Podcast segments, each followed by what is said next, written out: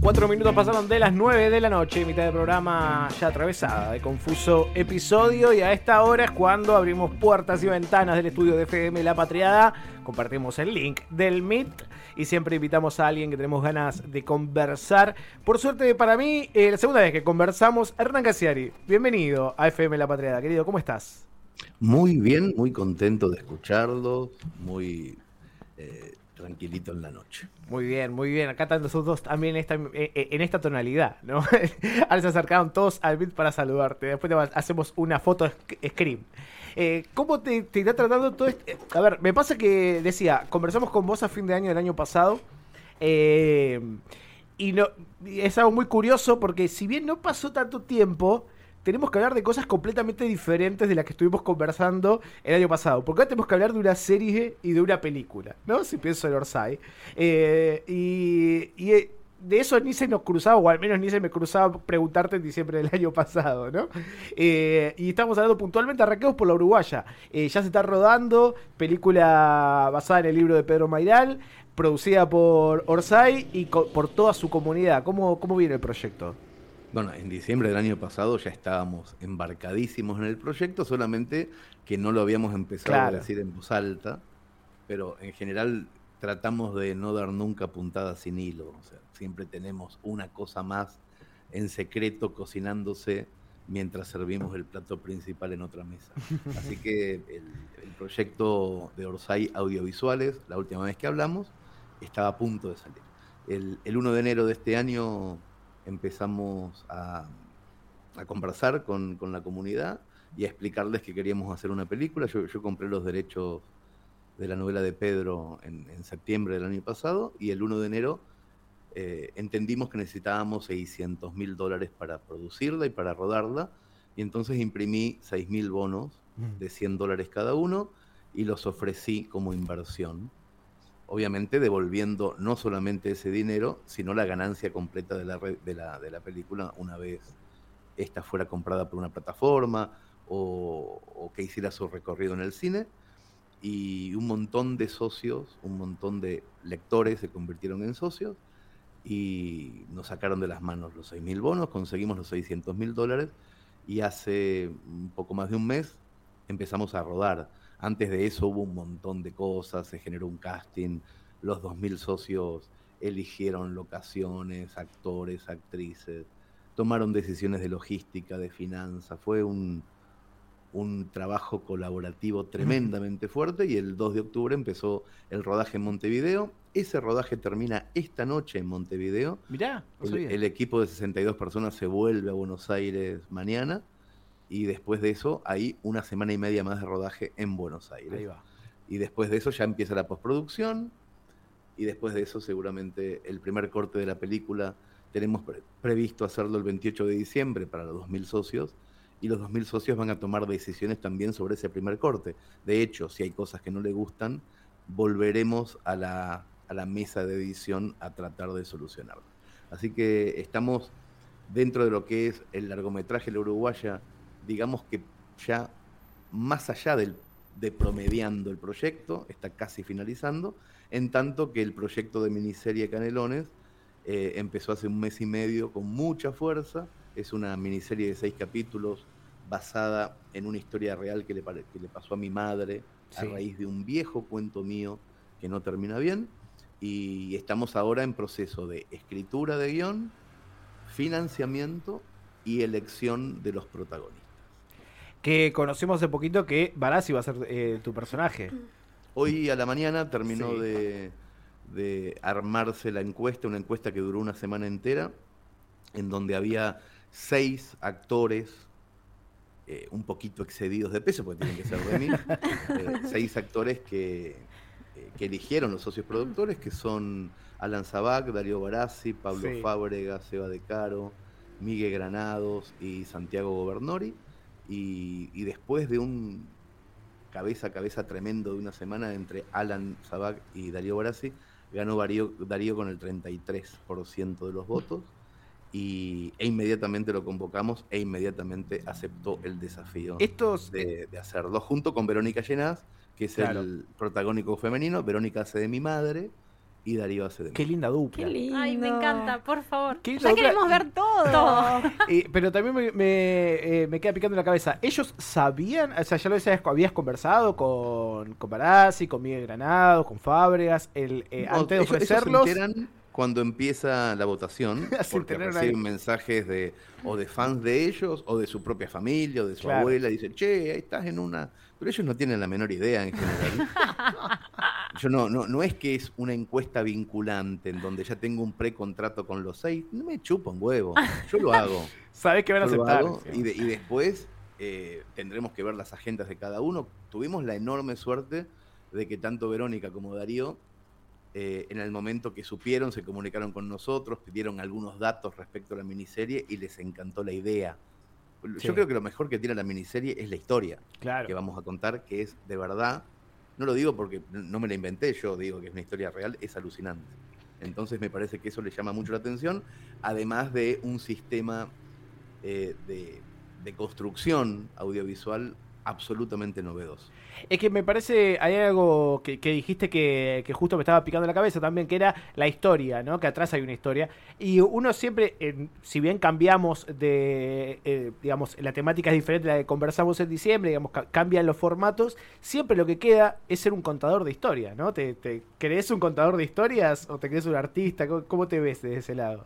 No, no, eh, lo único que hago es contar historias, pero incluso contar la historia de cómo se construye una película es contar una historia. Claro este backstage, esto que está pasando ahora, es una novela en vivo. Claro. O sea, que estén cabeza a cabeza dos actores muy reconocidos de Argentina y que ellos mismos en Twitter se estén picando y diciendo, no, te voy a ganar. O que esas cosas no son las habituales dentro de la confección de un largometraje o de una serie. Generalmente son cosas que se hacen de puertas adentro, en Pampa Films, en Netflix, nadie sabe nada. es mucho más divertido hacerlo así es mucho más divertido hacerlo entre todos, sin, sin tanto secretismo. Al, fin y al cabo es un entretenimiento, no es nada más importante que eso. Eh, ¿Qué tal Hernán? Acá Dani te saluda, gracias por habernos tenido en, esta, en esta noche. La verdad que un poco recién me contestaste, ¿no? Tenía dos, preguntitas para hacerte. En principio esto, ¿no? ¿Por qué elegir la, la cuestión colectiva? Lo acabas de decir, yo, yo pensé que quizás también era por, por, alguna convicción más, más comunitaria, pero también esto de la diversión que planteas me parece que es interesante y, esto también te, te, relata, ¿no? Como, como tus propias historias en donde, bueno, está bueno de la realidad tomar las cosas y, crear una especie de realidad paralela, pero que en realidad termina siendo una no ficción, ¿no? En donde uno le agrega elementos a la realidad para, para contar algo como mucho más potente como esto, ¿no? Como filmar una película donde, digo, todas las personas que están invirtiendo son protagonistas y toman decisiones. Digo, cualquier otra persona que, que se que establezca como director o productor de una película dice, che, acá yo voy a tomar las decisiones, ¿no? Ustedes ponen la plata, pero el que decide soy yo. Estás haciendo un proceso totalmente distinto y diverso y, innovador en relación a esto. Esa era por un lado qué, reflexión tenés al respecto y después también por qué elegiste la uruguaya, ¿no? Como, como, como historia para, para contar y comprar esos derechos y, ponerle toda esta, esta impronta como iniciática del proyecto de Orsay. Para empezar, respecto a, a, los trabajos de financiamiento colectivo o, de autogestión, eh, además de la diversión, porque es de hecho muchísimo más divertido hacerlo así, hay algo que a mí no, no me terminó nunca de cerrar, pero por un problema mío de personalidad, que me parece muy careta lo industrial. A mí, en, lo personal, o sea, nunca me gustó en, los momentos en donde sí eh, me dejé llevar por lo industrial, nunca me gustó almorzar con esa gente. Nunca, pero nunca jamás, ¿eh? nunca, nunca son del palo, son de otro palo. Generalmente la gente que tiene mucho dinero y hace medios o, se construye como jefe de radios, televisiones, periódicos, etcétera, no es gente copada. Es muy difícil encontrarte con gente copada. O, capaz que gente que ha sido copada, pero en algún momento no sé qué carajo le pasa después de los 50 y no son más sí, Empiezan a tomar mucha merca, compran cosas y, se convierten en, algo distinto a lo que eran si es que al principio habían sido buenos. otros ni siquiera han sido buenos al principio. Pero hay algo que no me cierra, no me cierra desde la diversión. No me gusta charlar con esa gente, pero generalmente esa gente es la que con el dedito te dice, esto lo podés hacer, claro. de, esto te doy un poquito. Y a mí no me gusta mucho que me den eh, un poquito de soga para jugar. Me gusta jugar como se me antoja. Entonces, eh, con, el, con los años he venido preparando sistemas que me permitan que no me rompa los huevos nadie, que es lo que más necesito en la vida. Y, funciona. Entonces, esa es la, razón de la primera parte de la pregunta. Después, la segunda parte respecto a la uruguaya, primero que nada me parece una novela impresionante, pequeñita, sin palabras raras, con esa capacidad enorme que tiene Pedro Mairal de hacer que, te parezca que escribir es fácil, que lo hace muy poca gente, y sobre todo porque tiene la novela una, un entramado generacional que a mí me interesa indagar.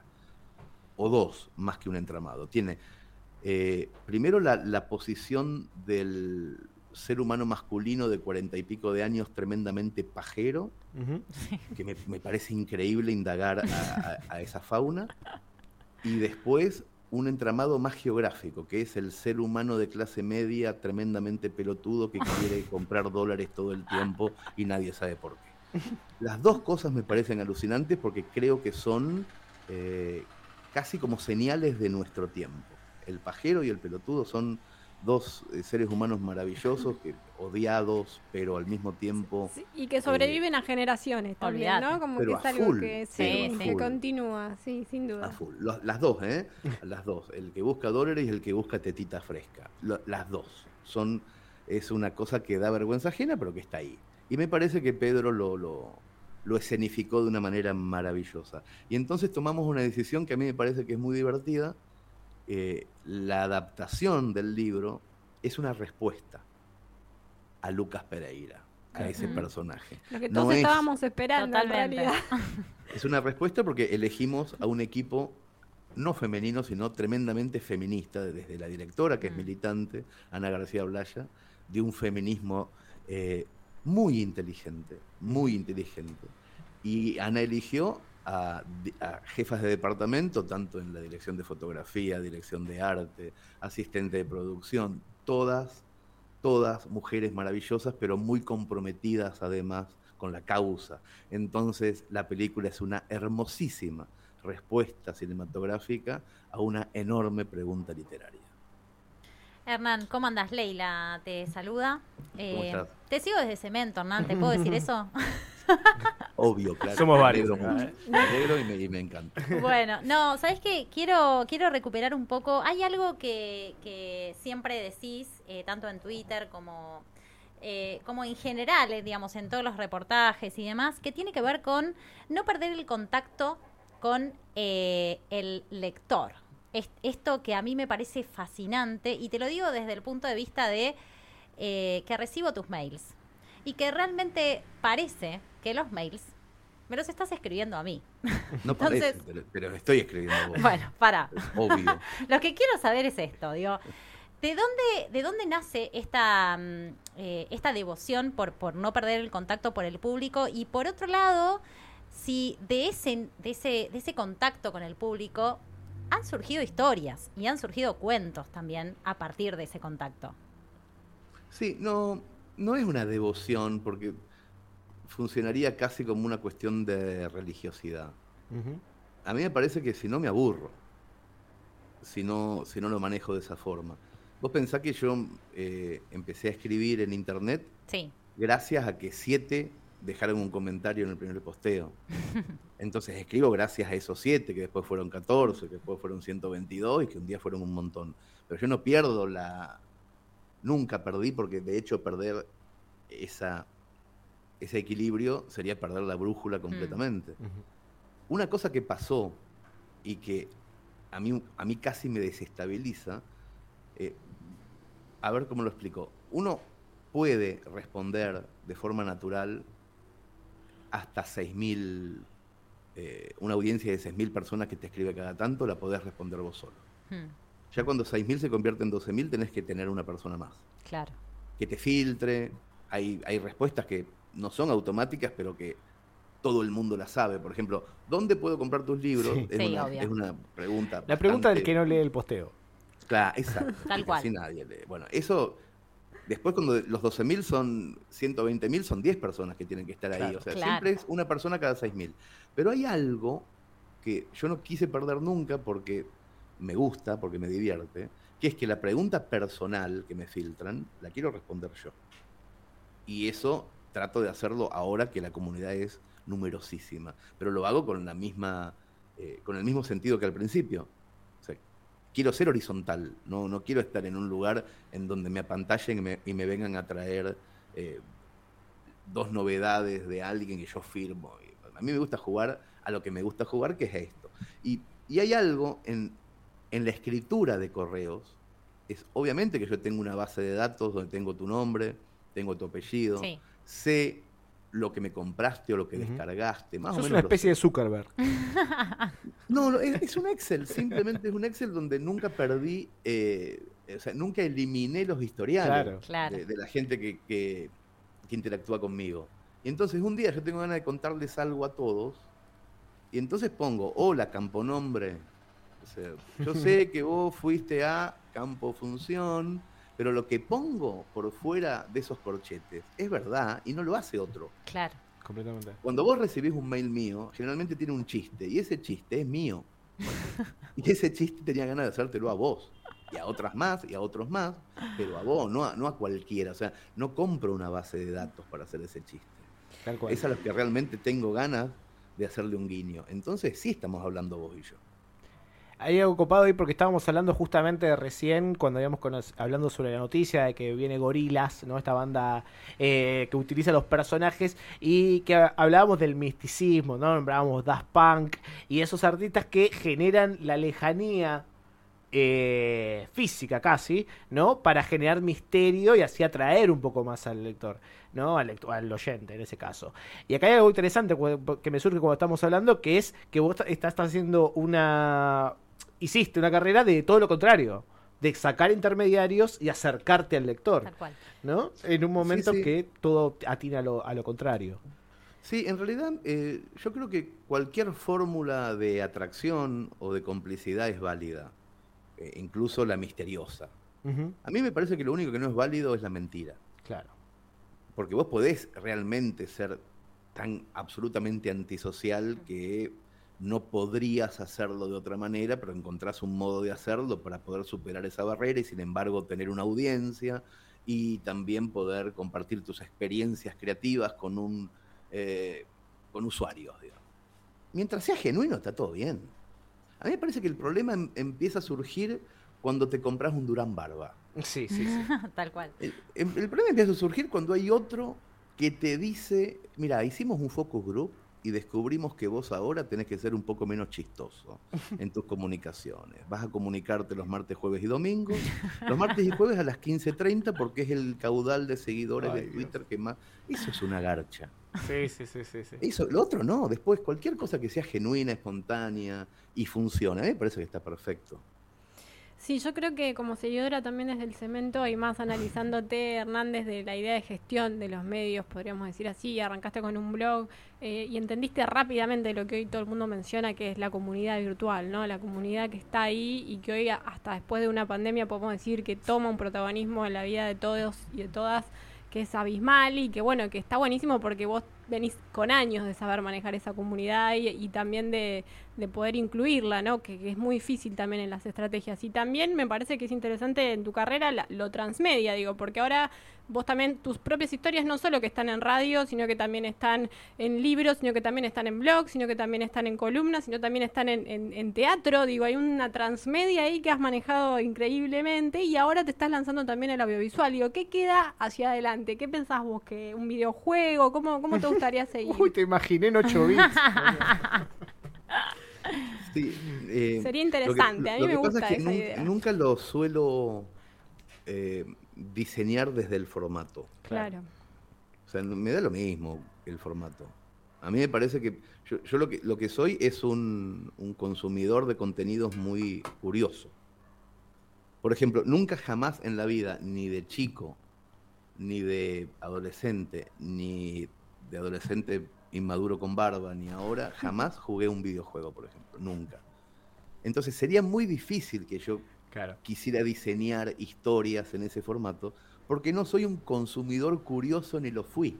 claro, En cambio, cuando a mí me apasiona como usuario algo, muy rápidamente encuentro unas grietas de lo que me gustaría hacer en ese lugar. Pero no es, no, no, nunca es estratégico. Es, eh, oh, mira qué lindo esto. Hace seis horas que no puedo parar de lo que sea. Bueno, en la hora número siete se me ocurre una idea para, para, ese hueco, para ese tupper en donde falta algo. A mí me parece todo el tiempo, acá falta esto, hagámoslo. Pero no me pasaría por estrategia. Nunca me pasaría que un Durán Barba viene y me dice, che, en el mundo del videojuego estaría haciendo falta. Hecho con huevo, qué sé yo.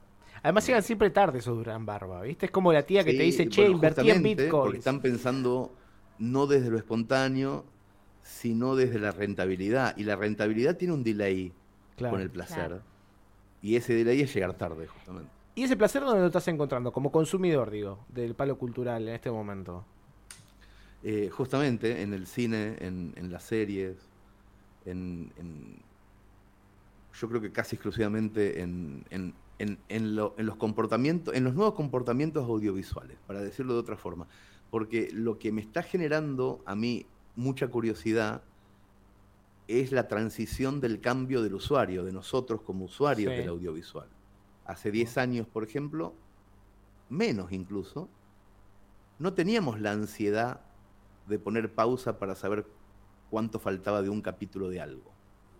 Ahora no podemos vivir sin ese puntito rojo que nos indica que llevamos 34 minutos y faltan 12. Estamos todo el tiempo, cuando ponemos pausa, generalmente es para saber cuánto falta para que algo termine. Y cuando algo nos empieza a gustar en el minuto 10, ponemos pausa para estolquear un poquito o al director o a la actriz o al actor. O cuando algo nos está gustando mucho y decimos, a ver cuántos capítulos son. Sí, sí, sí, sí. Bueno, todo eso hace 10 años no pasaba. Hace 10 años íbamos al cine casi sin entender cuánto iba a durar la película y hoy medio que no se puede ir al cine no te permiten poner pausa para ver cuánto falta. No, podés vos tener el control remoto para decir, quiero ver de vuelta este gesto que fue increíble. Entonces vas 7 segundos para atrás y 14 veces ves un gesto de un actor o de una actriz y decís, no, boludo, es sublime lo que hizo, es genial. Bueno, vivimos con, una, con un formato de estructura visual y narrativa completamente distinta, como usuarios. Bueno, a mí me genera una curiosidad maravillosa ver cómo mira mi hija de 17, ver cómo mira mi hija de 4, ver cómo miro yo, que tengo 50 y que tengo un background absolutamente analógico, cómo me está modificando la ansiedad del vértigo diario ver un audiovisual. Bueno, todo eso a mí me encanta. Me encanta. Soy curioso. En cambio, el videojuego, no. Entonces, puedo hacer cosas desde este lugar y desde este otro lugar no podría hacer nada nunca. Hernán, tocaste un tema que a mí me atraviesa profundamente, que es la ansiedad. Eh, ¿Tenés fecha más o menos o a qué mes apuntás para que se estrene la Uruguaya? Quiero verla ya, te digo sinceramente. Mira, el 1, de enero, el 1 de enero cuando empezamos a, el día 1 que empezamos la financiación, sí. Dije que la Uruguaya se iba a estrenar en cines el 28 de diciembre. Ok. okay. Y el 28 de diciembre va a ser el primer corte para los 2.000 socios productores. Ah, qué bueno. Se va a estrenar en un cine de Mercedes, provincia de Buenos Aires, en un cine de Montevideo, República Oriental del Uruguay, y con un enlace de Vimeo secreto para aquellos que no estén ni en Mercedes ni en Montevideo. Pero solamente para esos 2.000, porque es un primer corte en donde inmediatamente después del visionado van a tener que responder una serie de preguntas respecto a lo que nosotros entendemos que es las decisiones de ellos. Ah, perfecto. Decisiones sobre, por ejemplo, la voz en off, ¿te pareció poca, excesiva, atinada? Entonces tenés del 1 al 10. Eh, la música, tal cosa, del 1 al 10. Eh, el final, tal y como lo presentamos, ¿te pareció acá? Del 1 al 10. Y todos van a poner, van a tener 24 horas para votar del 1 al 10 y si todos los promedios del 1 al 10 dan menos que 6.50, tenemos que revisar la edición en postproducción de vuelta. Si supera el 6.50, ya ahí ya empieza el recorrido de la película natural, que es primero festivales internacionales, vamos a tratar de optar a los cinco grandes festivales clase A, a los 25 festivales clase B, vamos a estar de enero, digamos que a septiembre, eh, tratando de ganar festivales, después de eso va a ser el estreno cinematográfico en salas comerciales. Y después de eso va a ser plataforma, seguramente una de las más famosas. alguna de o Disney o Netflix o Ay, qué bueno. Amazon, etc. Será un placer encontrarnos ahí, en, eh, esto es por, en primera instancia por la película, la uruguaya, y porque hablamos poquito de Canelones, de la miniserie que está eh, preparando también Orsay, pero que es otra de las producciones que Qué bueno esto, ni siquiera, ni siquiera ya solo el, producto audiovisual, sino también poder disfrutar como, eh, como consumidores todo el proceso y hasta tener injerencia en lo que se hace, eh, hace sentir al consumidor, a nosotros, al, al espectador, parte de esa obra. Justamente me parece que se elimina el, el, San Benito o el formato de espectador, que es el que está esperando que pase algo. Nosotros tratamos, por ejemplo, con la Uruguaya en este momento que hay rodaje en Montevideo y 250 socios productores que son extras, que están en este momento en el rodaje y en Buenos Aires pasará lo mismo con los, con los de acá. En Canelones va a ser bestial porque la miniserie empieza con un recital de cuentos mío, en realidad Darío Barassi, en Mercedes y hay una audiencia de 1.500, 1.500 personas viendo ese recital de cuentos que son todos socios productores que van a participar de manera multitudinaria del inicio de la miniserie, además de que ganan guita, porque van a ganar plata con, la inversión que están haciendo. Eh, Canelones está todavía en proceso de financiación, es decir, hasta el 31 de diciembre se pueden comprar bonos, los bonos salen 100 dólares o su equivalente en pesos, así que si tienen ganas, entran a hernancasieri.com y se enteran de cómo pero es realmente muy, muy nutritivo. Aprendés un montón de cine, te cagás de risa, eh, te metes adentro de las reuniones con Barassi, con llenas muteadito, pero el director habla con ellos y vos estás ahí viendo lo que dicen. Te enterás del guion, podés tomar decisiones en el guion.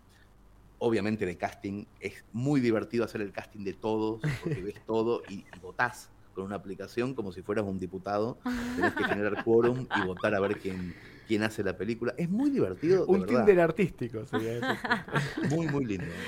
Hernán, muchísimas gracias por acompañarnos acá en un confuso episodio. Por dijiste hernancasieri.com, también en Orsay. Ahí pueden seguir la producción de, bueno, de lo que están haciendo ahora, de la película, de la serie y de los que se le vaya ocurriendo en el camino. Nosotros siempre expectantes y felices de recibirlos.